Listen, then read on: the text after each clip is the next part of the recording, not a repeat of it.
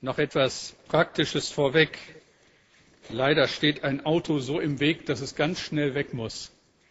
Ich weiß ja nicht, ob sonst die Polizei kommt oder es ein Knöllchen gibt oder ob es abgeschleppt wird. Und zwar das Auto mit dem Kennzeichen HB SV 448. HB SV 448. Wir gehen mal davon aus, dass das jemand im Mutter-Kind-Raum ist oder so. Und nicht hier in der Kirche. Wir werden sehen. Vielleicht ist es auch gar nicht von uns. Das kann man immer gar nicht wissen. Nicht immer sind wir schuld und es kann ja auch mal jemand anders sein. HBSV 448. Ich möchte euch im Team herzlich danken für die wunderschönen Lieder. Danke. Das macht das Predigen leicht. Es geht weiter mit Josef. Siebter Teil, vorletzter Teil in dieser Predigtreihe. Heute Offenbarung und Gnade. Ein berühmter, ein berühmter Pastor hat einmal gesagt, einem Pastor steht keine Stunde für seine Predigt zu, wenn er nicht in der Lage ist, dies auch in einem Satz zu sagen. Nur eine Stunde steht mir sowieso nicht zu, also darf ich es in zwei Sätzen sagen, aber ein Satz, der alles ausdrückt. Was gibt es heute Morgen noch über Josef zu sagen? Meine, wir haben ja alle auf diesen Tag gewartet. Heute ist es endlich soweit.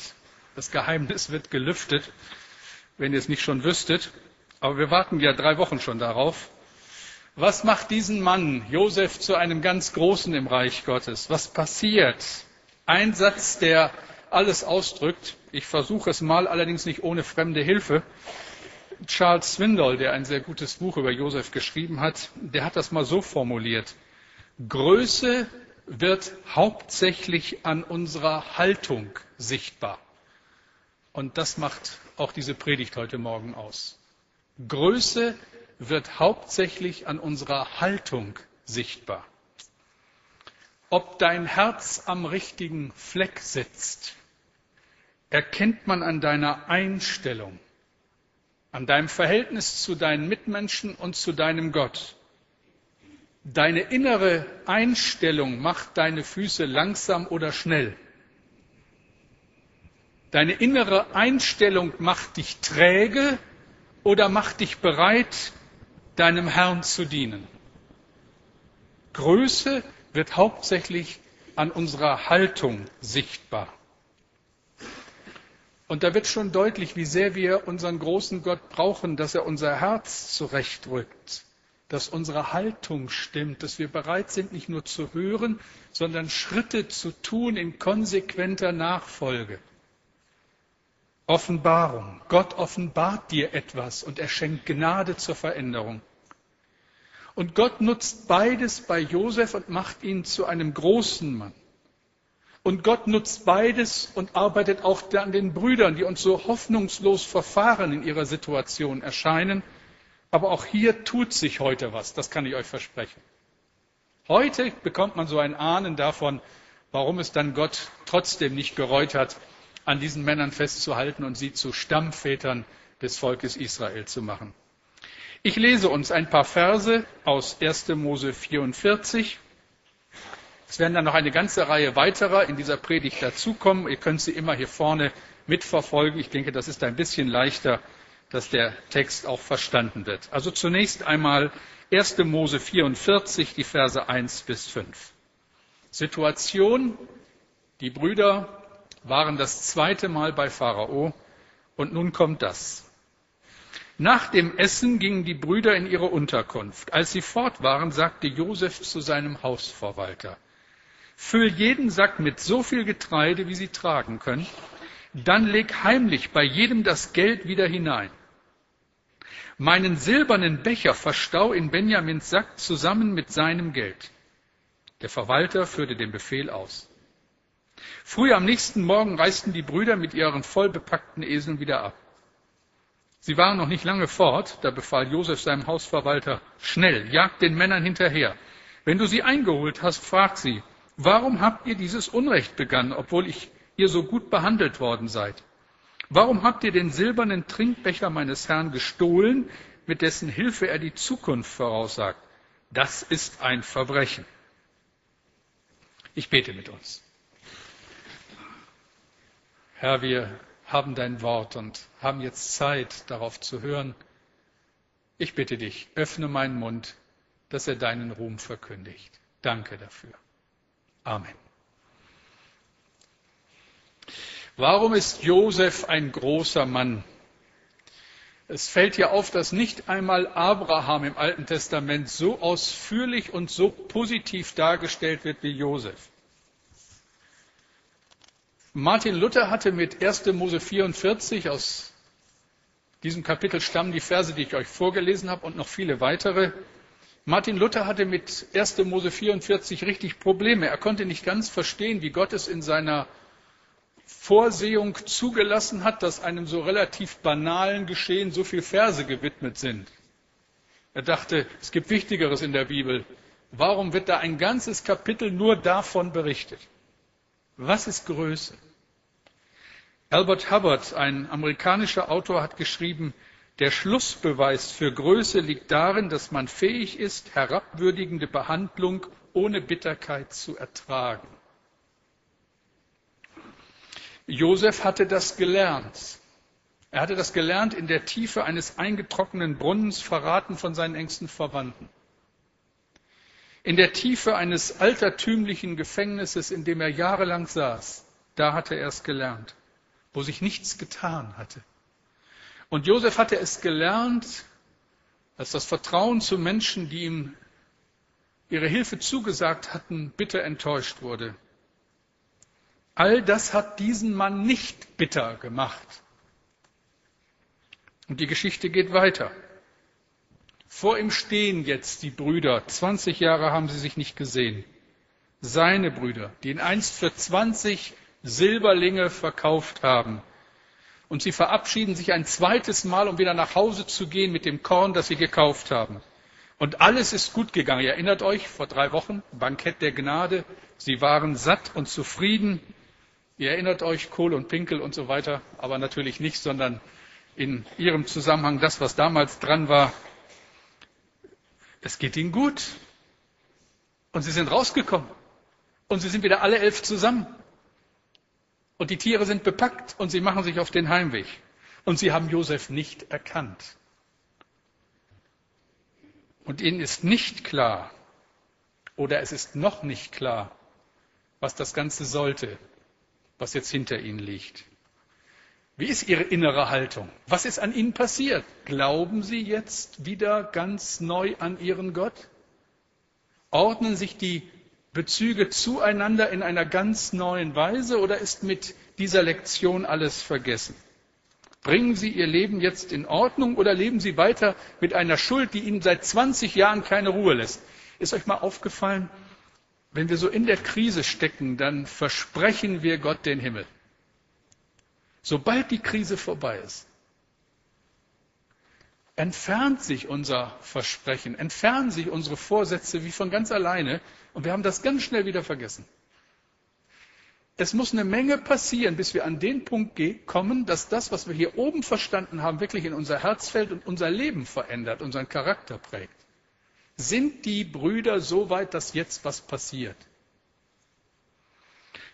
Ich denke, Josef wird als Mitarbeiter Gottes an dieser Stelle gebraucht. Die Männer aus Kanaan verabschieden sich, laden die Säcke mit Korn auf ihre Tiere, los geht's. Sie sind noch nicht lange unterwegs, da holt der Verwalter des Premierministers sie ein, sicherlich nicht alleine, sicherlich mit einer bewaffneten Eskorte.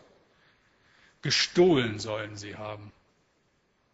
Ich glaube, in dem Moment, wo Sie das hören, geht der ganze Film vom ersten Besuch in Ihnen hoch. Wie? Schon wieder? Gemeine Diebe sind Sie. Aber Sie haben ein gutes Gewissen. Und Sie öffnen Ihre Säcke. Es geht Ihnen vielleicht so bei, bei uns, wenn man äh, in ein Land reist, wo die Zollkontrollen ziemlich äh, streng sind. Man hat ein gutes Gewissen und trotzdem ein doofes Gefühl. Nicht? Hoffentlich ist da nichts drin, äh, wo Sie mich dran kriegen können aber sie haben nichts zu verbergen. Sie öffnen die Säcke und dann geht es schon los. Beim ersten Geld drin, beim zweiten Geld drin, beim dritten Geld drin. Und ihnen ahnen Schlimmes. Und dann beim jüngsten, ausgerechnet bei Benjamin, finden sie den gestohlenen Silberbecher des Premier.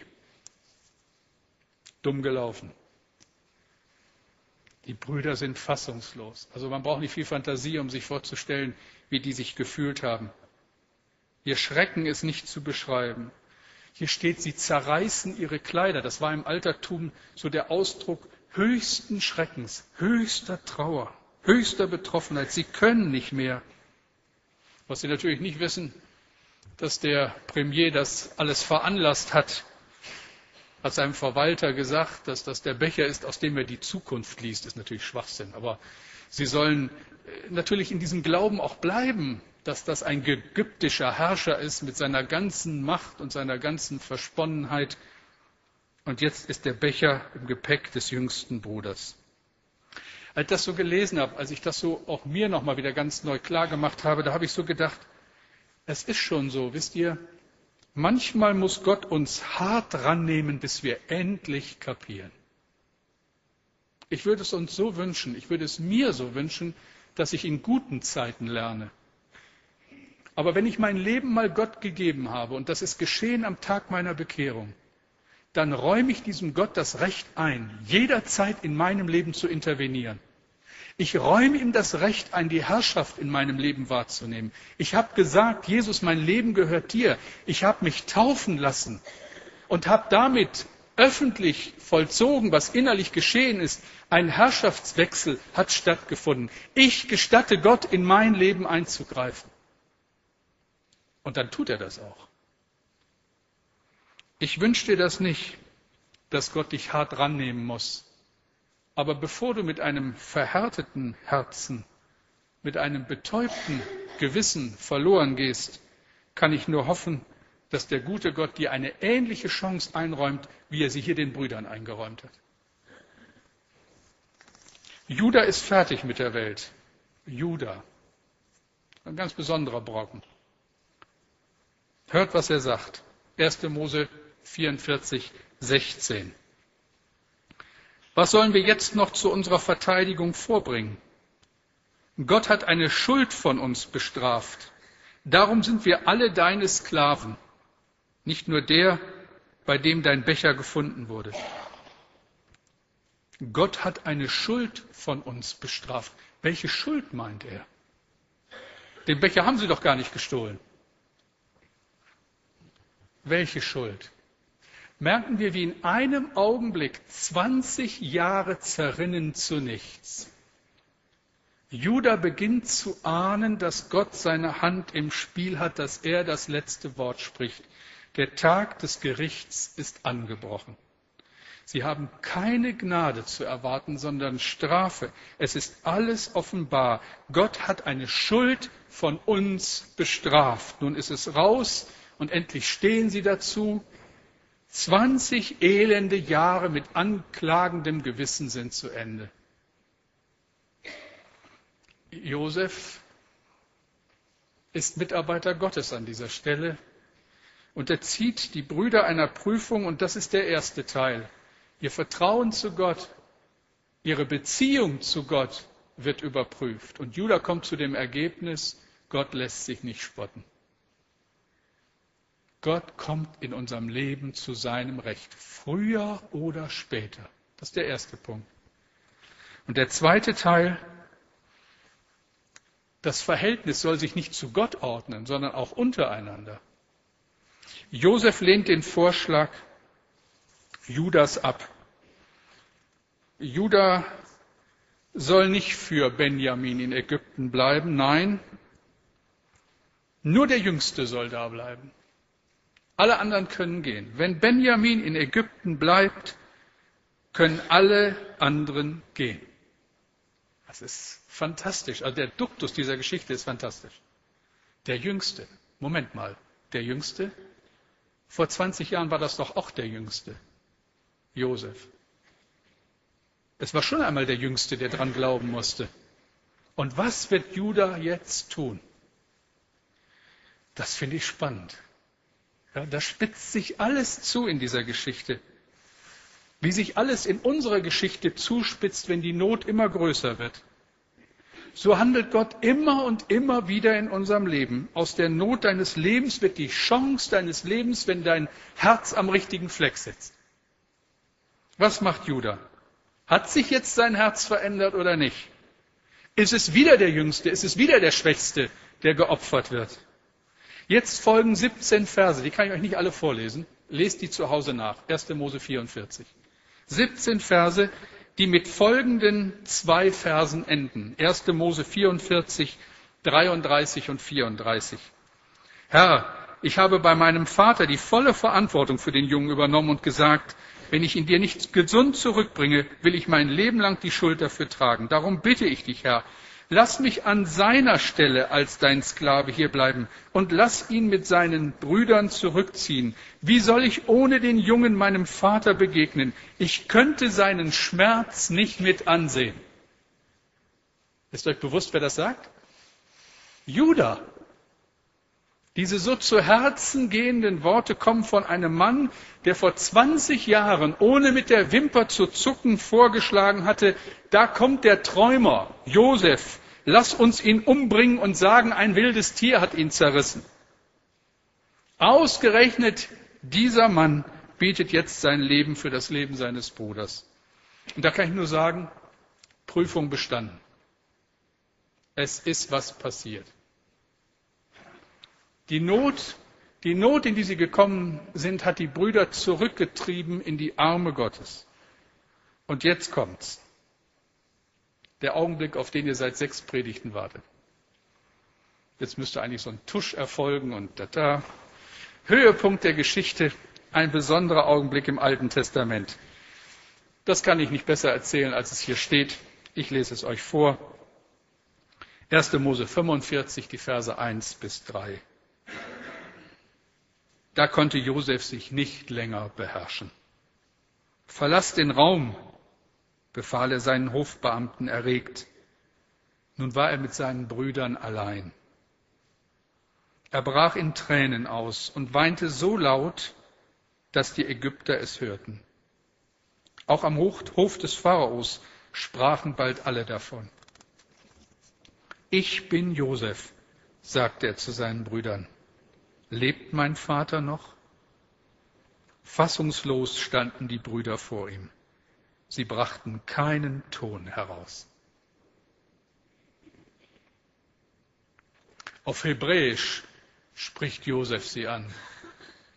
Ani Josef. Ich bin Josef. Sie sind sprachlos.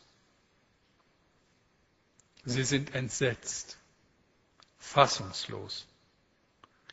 Vor ihnen steht ein Mann, der zweitmächtigste Mann Ägyptens, der hemmungslos weint, vor dem sie gerade noch alle Angst dieser Welt gehabt haben und der wohl ihr Bruder ist, Josef. Und dann umarmt er sie, küsst sie er bittet sie näher zu kommen. Ich bin Josef. Ich glaube, man kann das, was hier passiert, gar nicht angemessen beschreiben. Müsste man ein guter Regisseur verfilmen. Das wäre die Stelle, wo alle weinen. Es gibt solche Momente in unserem Leben, da sind wir überwältigt. Da beschenkt Gott uns mit seiner Gnade. Und es ist wunderschön. Und es kommt alles auf die Reihe besondere Momente in unserem Leben, die wir am liebsten festhalten möchten, am liebsten einfrieren möchten, wie man einen Film anhält. Aber es geht weiter. Für mich und meine Frau war vor 14 Tagen ein solcher Moment. Ihr habt uns mit der Feier zu meinem Jubiläum beschämt. Es gab Augenblicke an diesem Abend, da hätte ich mir so gewünscht, ich könnte es einfrieren. Festhalten. Ich glaube, ich habe selten eine Veranstaltung in dieser Kirche so genossen wie den Abend. Vielleicht auch, weil ich selber gar keine Verantwortung hatte. Einfach nur beschenkt wurde. Ich habe immer nur gedacht an dem Abend, Herr, es ist so schön und so gnädig. Eigentlich zu schön, um wahr zu sein. Als dann das Team dieses Lied gesungen hat, mir ist wohl, mir ist wohl in dem Herrn, da hatte ich dann große Mühe mitzusingen. Das habe ich eigentlich nicht geschafft. Danke von ganzem Herzen, ihr Lieben, dass ihr es so lange mit uns ausgehalten habt. Danke für dieses so eindrucksvolle Zeichen eurer Wertschätzung. Das ist einfach ein Geschenk und das ist sehr, sehr gnädig nach den vielen Jahren. Es gibt so Momente, die können wir nicht hinreichend beschreiben. Und diesen Moment hier können wir auch nicht beschreiben. Josef und seine Brüder. Man kann eigentlich nur sagen, die Gnade triumphiert. Triumphiert über Gericht und Vergeltung. Hören wir noch einmal, wie die Bibel diesen Augenblick schildert. 1. Mose 45, die Verse 5 bis 8. Aber ihr braucht euch nicht zu fürchten. Macht euch keine Vorwürfe, dass ihr mich hierher verkauft habt, denn Gott wollte es so. Er hat mich vorausgeschickt, um euch zu retten. Ich möchte euch bitten, genau zuzuhören. Das, was hier steht, ist unglaublich. Ihr braucht euch nicht zu fürchten, macht euch keine Vorwürfe, dass ihr mich hierher verkauft habt, denn Gott wollte es so. Er hat mich vorausgeschickt, um euch zu retten. Schon seit zwei Jahren hungern die Menschen und auch in den nächsten fünf Jahren wird man kein Feld bestellen und keine Ernte einbringen können. Gott hat mich euch vorausgesandt, damit ihr mit euren Familien überlebt. Nur so kann ein großes Volk aus euren Nachkommen entstehen. Nicht ihr habt mich hierher geschickt, sondern Gott. Er hat mir diese hohe Stellung gegeben. Ich bin der Berater des Pharaos und ganz Ägypten hört auf das, was ich sage. Hört ihr das? Nicht ihr habt mich hierher geschickt, sondern Gott. Das ist eine nicht zu erwartende menschliche Reaktion. Hier wäre allemal der Augenblick gekommen, um Rechenschaft zu fordern. Jetzt wäre der Punkt da gewesen, um seinen Sieg auszukosten. So wie es hier steht, sind wir alle eigentlich nicht gestrickt. Ich bin so nicht gestrickt. Wir sind so nicht gestrickt. So viele, viel, viel kleinere Anlässe, wo wir ganz anders reagieren. Sie hat mich damals durch ihr Verhalten so gekränkt. Ich bin ihr nicht mehr böse, aber ich will auch nichts mit ihr zu tun haben. Auf meinem Geburtstag hat sie nichts zu suchen. Jahrelang hat er nichts von sich hören lassen. Jetzt kommt er und spielt den liebenden Vater. Er kann mir den Buckel runterrutschen. Auf meine Kosten hat er sich beim Chef eingeschleimt. Jetzt will er sich mein Auto leihen. Das könnte ihm so passen. So reagieren wir. Ständig. Auch oft noch nach unserer Bekehrung. Auch als Kinder Gottes. Aber so reagiert Josef nicht. Er ist ein großer Mann, ein Mann mit dem Herzen auf dem richtigen Fleck. Wie haben wir am Anfang gesagt? Größe wird hauptsächlich in unserer Haltung sichtbar. Das ist die Haltung von Josef. Nicht ihr habt mich hierher geschickt, sondern Gott. Er hat alles zugelassen, damit dann, wenn es nötig ist, eines Tages ich in der Lage bin, euch zu retten. Was für eine Sicht, was für eine Größe, was für ein Herz. Wenn ich das so lese, kann ich nur sagen, Herr, schenk mir ein bisschen mehr von Josef. Ein bisschen mehr die Fähigkeit, über meine augenblickliche Situation hinauszusehen. Ein bisschen größer zu denken. Ein bisschen weiter ein bisschen mehr deine Perspektive zu bekommen, ein bisschen mehr aufsteigen wie ein Adler und nicht immer die Perspektive des Hühnerhofs. Jahre später, als der Vater gestorben war, hat das Josef noch einmal gesagt. Da hatten die Brüder plötzlich Angst, als Jakob nicht mehr war. Was jetzt? Jetzt kann er ja rächen, weil Vater ist nicht mehr da.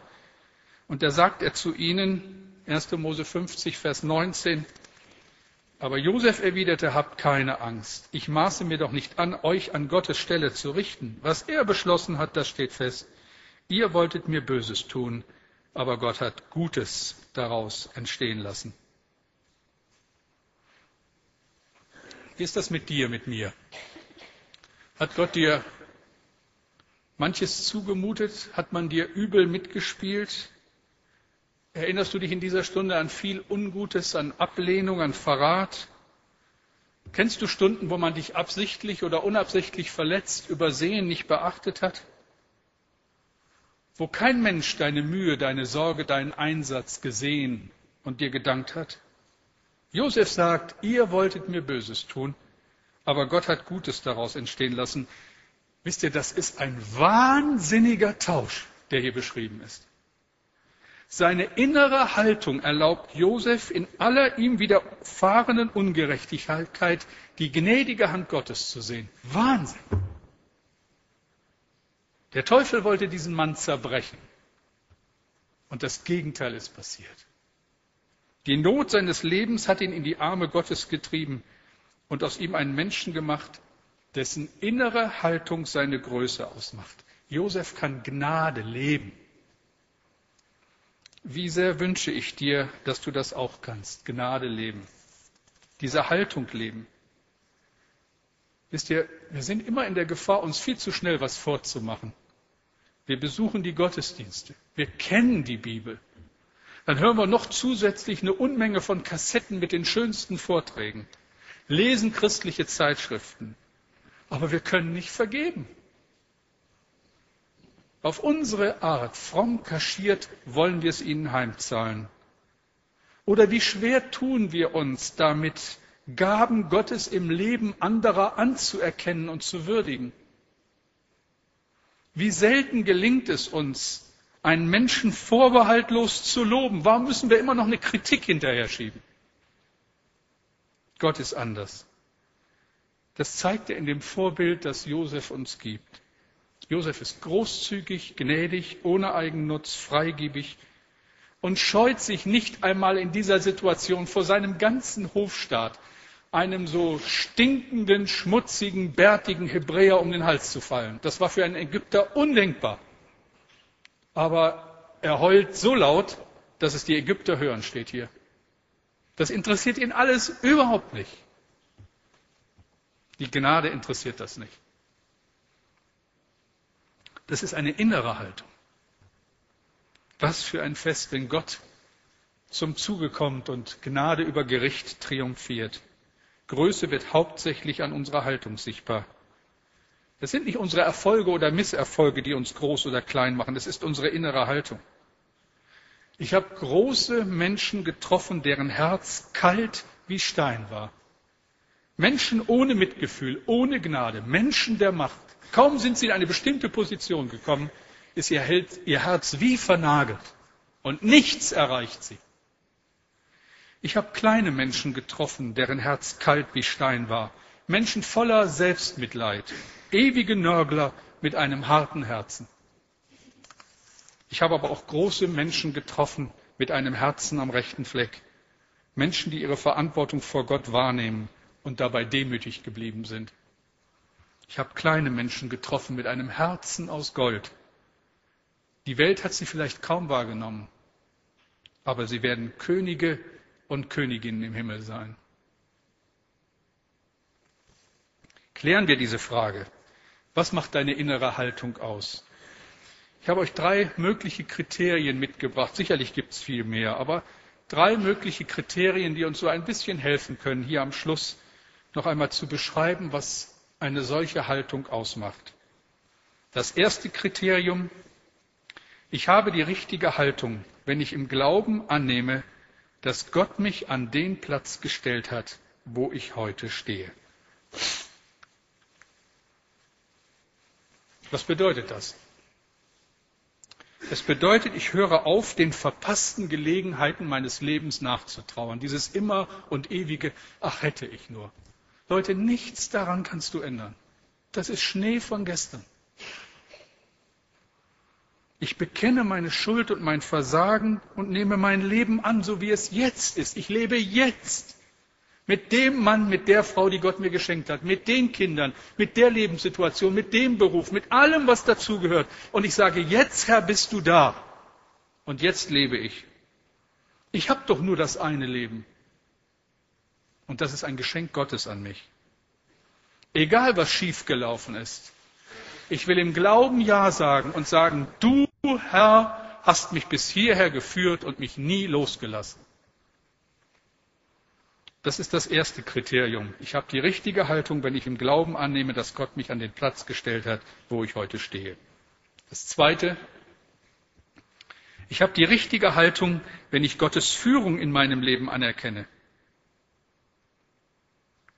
Ich will das ganz ehrlich zugehen. Wie oft habe ich den Tag zähneknirschend begonnen und nur gefragt, warum passiert mir das nun wieder?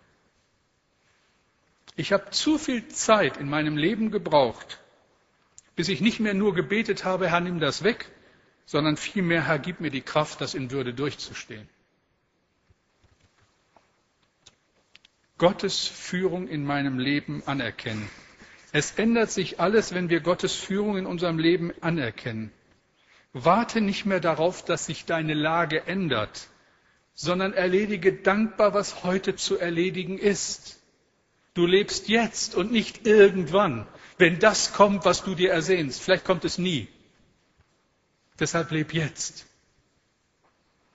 Warte nicht mehr darauf, dass sich deine Lage ändert, sondern erledige dankbar deine Arbeit. Die vielen Jahre im Gefängnis gingen irgendwann zu Ende. Gott sei Dank. Aber sie haben Josef nicht zerbrochen, sondern aus ihm einen Mann mit der richtigen Haltung gemacht. Josef erlebt das, was Paulus triumphierend in Römer 8, 28 sagt. Wir wissen aber, dass denen, die Gott lieben, alle Dinge zum Besten dienen, denen, die nach seinem Vorsatz berufen sind. Das ist das Zweite. Ich habe die richtige Haltung, wenn ich Gottes Führung in meinem Leben anerkenne. Und das Dritte, ich habe die richtige Haltung, wenn ich der Führung Gottes im Glauben vertraue. Nichts in meinem Leben ist Zufall, nichts Glück oder Pech. Mein Leben ist ein Geschenk.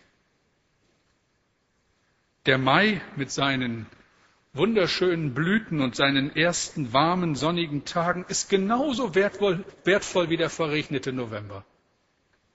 Warte nicht auf den Mai, genieße den November. Ich brauche keinen blauen Himmel, um dankbar zu sein. Der einzige Weg aus dem Kerker des eigenen Herzens ist die richtige Haltung. Ich vertraue Gott, der gute und böse Tage in meinem Leben zulässt und damit einen guten Plan verfolgt. Ich möchte euch noch einmal eine Geschichte in Erinnerung rufen, die ich schon mal erzählt habe. Aber an dieser Stelle bringt sie all das, was ich jetzt gesagt habe, so auf den Punkt. Und das, was ich da lese, wünsche ich mir. John Edmund Hagey hat sie berichtet von seinem kleinen Sohn. Er schreibt, der Herr segnete uns gnädig mit einem kostbaren Sohn.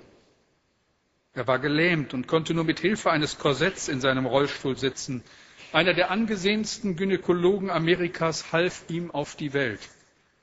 Und dann beschreibt er, dass der angesehene Arzt bei der Geburt betrunken war. Er riss dem kleinen Jungen ein Bein aus dem Wachstumszentrum und brach ihm mehrere Knochen. Dem Baby bescheinigten acht Ärzte im ersten Jahr keine Überlebenschance. Johns Frau musste das Kind alle drei Stunden füttern. Sie bekam nie mehr als zwei Stunden Schlaf am Stück im ersten Jahr. Bevor das passierte, war sie einer der bekanntesten Sängerinnen Amerikas. Sie gab ihre Karriere auf, um ganz für ihr Kind da zu sein. Ihre Stimme bezauberte kein Publikum mehr. Sie sang nur noch für ihren Sohn. Und John schreibt weiter, ohne die geistliche Reife, wobei sie die Kraftquellen Gottes in Anspruch nahm und einen Tag nach dem anderen lebte, hätte diese herzzerreißende Erfahrung schon lange zum Zusammenbruch geführt. Unser Sohn lebte mehr als 20 Jahre. Wir freuen uns, dass er sein Herz und Leben Jesus Christus übergeben hat. Ich schreibe seine Bekehrung und seine wunderbare Art dem strahlenden Glanz einer geistig reifen, Christusbezogenen Mutter zu, die es gelernt hat, einen Tag nach dem anderen zu leben. Nie habe ich oder irgendjemand anders ein Wort der Klage von ihr gehört. Die Menschen sind sich einig, dass sie mit 35 Jahren, nachdem sie mehr Leid erfahren hatte als viele Leute, die doppelt so alt sind, einen Glanz besaß, der den Neid eines jeden Abiturienten erregt hätte. Und über das Strahlen und den Charme hätte jeder Künstler gern ein Vermögen gegeben. Ich weiß nicht, wie es euch geht, wenn ihr sowas hört.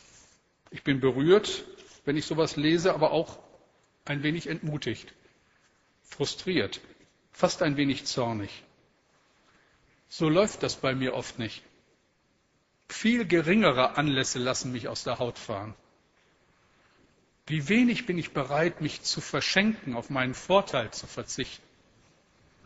Und ich frage mich, frage euch, war das schon immer so schwer?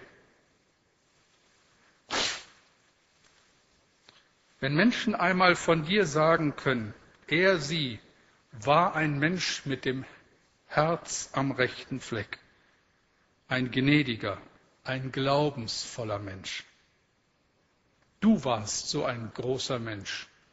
Karl der Große, Emma die Große, Günther der Große, Johannes der Große, Miriam die Große. Groß, einzig und allein durch die Gnade Gottes. Wie Josef. Das ist möglich, wenn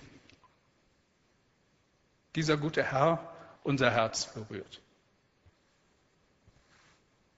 Er sorgt sich um uns. Die Bibel sagt, wie ein Hirte sich sorgt um seine Herde, um jedes einzelne Schaf. Und er möchte, dass nicht eins verloren geht. Ihm, diesem großen Gott, die Ehre. Lasst uns beten.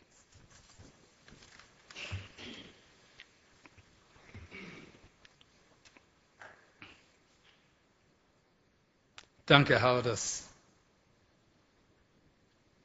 du unser Herz berührst.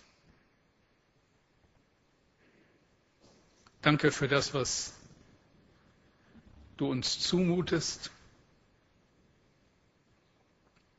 und das zu unserem Besten dient, weil du uns nicht aus deiner Hand lässt. Du bist unser guter Hirte und du versorgst uns. Und du kennst die Deinen und die Deinen kennen dich.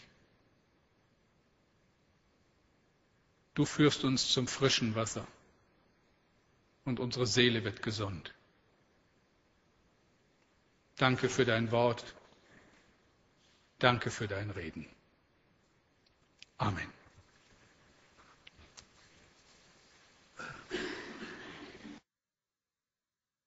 Antje und Jung. Ich lade herzlich ein, noch ein bisschen zu bleiben bei einer Tasse Tee oder Kaffee zum Gespräch. Lade herzlich ein zu den schönen Ereignissen in der vor uns liegenden Woche. Denkt nochmal bitte auch an die Plakate, sie mitzunehmen und aufzuhängen. Das wäre gut. Wir wollen diesen Gottesdienst abschließen, indem wir miteinander beten, den Segen Gottes empfangen und noch ein Schlusslied singen. Ich darf euch bitten, dazu aufzustehen.